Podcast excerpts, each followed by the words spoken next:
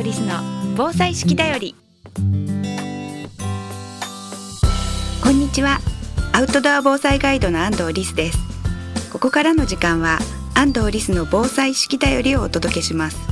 この番組では式に合わせた防災減災のトピックをアウトドア防災ガイドとしての視点で紹介していきます。アウトドアのスキルには自然と共に生きる知恵がたくさん詰まっています。毎日の暮らしを楽しく豊かにしていたら頑張らなくても防災に取り組めていた。そんな時間を皆さんと一緒に過ごせたらと思っています。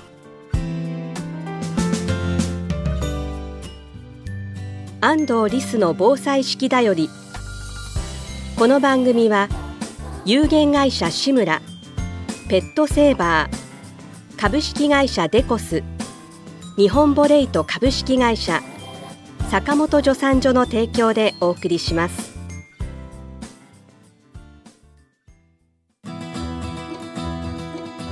健康工房志村の古民家カフェムクカフェは親子で遊べる木のおもちゃ広場を併設。地元の食材をふんだんに使った美味しいお料理で皆様のお越しをお待ちしています。青梅市新町新青梅街道沿い。詳しくはムクカフェで検索。今週も引き続き台風とか水害についてお話ししたいと思います。西日本豪雨の被災地に行くことが多くあるんですがその際に体験談をお聞きしたりそれから、えー、その後の報告集みたいなものをいただくことが多くあります。その中にやっぱり出てくるのはみんな早く逃げておけばよかったっていう声なんですね。例えばどうしようと思った時が避難する時警報を信じて行動すること。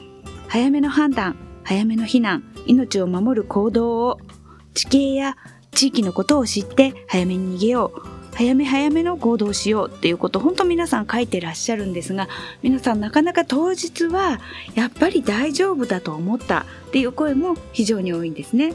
例えばこちら、えー、いくちゃん子ども応援プロジェクト活動報告っていうものの中に書かれている30代の母親の方のご意見です。豪雨が降り続く中それでも大丈夫だと思う自分がいた。やはり最悪の事態を想定し行動をする必要があると感じた。とか、えー、初めて体験をしてあの状態危なかったのだと後から思った。すぐ近所に水害碑があることも後になってから知った。やはり地域の人が新しく入った人に言い伝えていくことが大切だと思う。これからは意識していきたい。小さな子供を連れて避難する際慣れない環境でぐずり周りの目も気になり結局夜中に自宅に帰った。小さな子供や体の自由が利かない方と一緒に避難することは簡単ではないなと感じた。っていう声があります。それからあと避難指示等に迅速に従えば被害が少なくて済む。といった報道をよく目にするが市内全域という大雑把な範囲に出された情報ではどこに避難していいかわからなかった。っていう声も同じようにありました。結構最近ね、あの全域の避難と早めの避難ってことになってますが、自分自身でやっぱりいつ避難しなきゃいけないか、自分の地域のことを知らないと、そして自分で決めておかないと避難できないですよね。えー、あらかじめ、えー、皆さんも決めておいていただければと思います。そして、今週はじゃあその水害が終わってからちょっと一段落して皆さんお掃除とかね始めると思いますその時の注意点をお話ししたいと思います実はよく水害の後にあるのが子どもたちが水害後に学校でお掃除をしましたみたいな感じで感動的な美談として報道されることが多いんですがその格好を見てみると体操服だったりすることが多いんですね。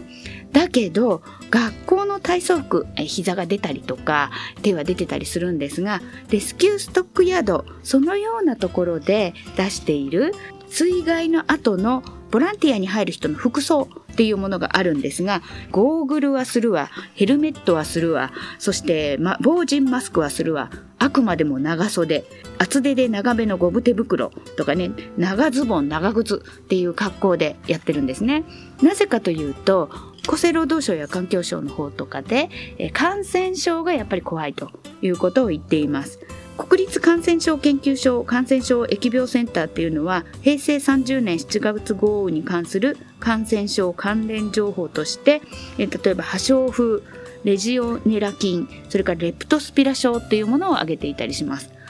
過小風とか聞かれたことあるかもしれません。普通は空気が触れないところにいる菌なんですが水害の後いろいろな泥とかが混ざったりとか古釘とかが出てきたりとか地震の後も、えー、そんなものに触れてしまったり傷口のにさらされてしまったりすることで、えー、破傷風っていうものが起こっています。実は昔予防接種受けたよっていう方も10年ぐらい経つと切れてしまうので新しくボランティアに入る人は、えー、破傷風のねあの予防接種を受けてからっていうふうにも言われるぐらい危険性が高いものです。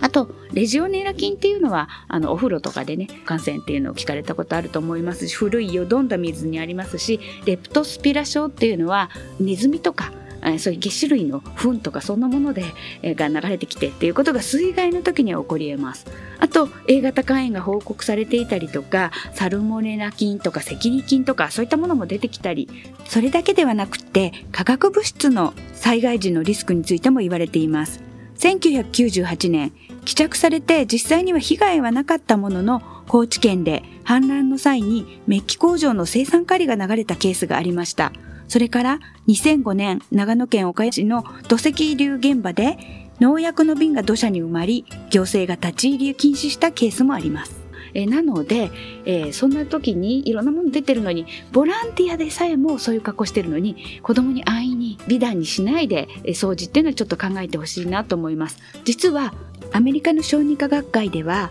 洪水やハリケーンの影響を受けた地域の子どもの帰還に関する臨床医の勧告っていうものを出していましてここでは子どもたちは大人に比べて毒性への感受性が高いことや成人だったら避けようとする物質に直接触ってしまう行動を取りがちなことが挙げられていて小さな子どもはもちろんできれば10代のうちは清掃活動に参加すべきではないっていうことが書かれています。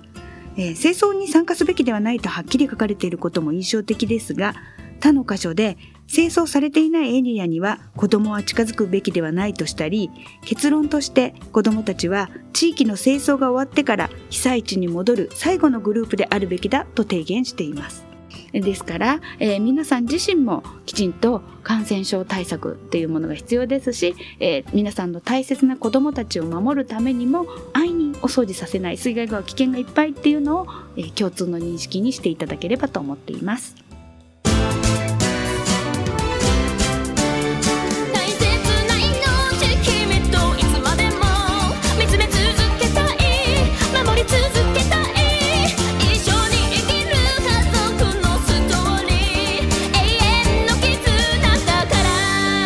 ペットの救急法ならペットセーバーズ。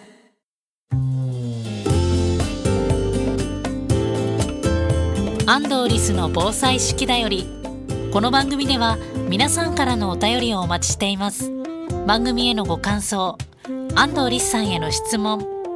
お聞きの放送局までお寄せください。次回の放送もどうぞお楽しみに。安藤リスの防災式だよりこの番組は有限会社志村ペットセーバー株式会社デコス日本ボレイト株式会社坂本助産所の提供でお送りしました。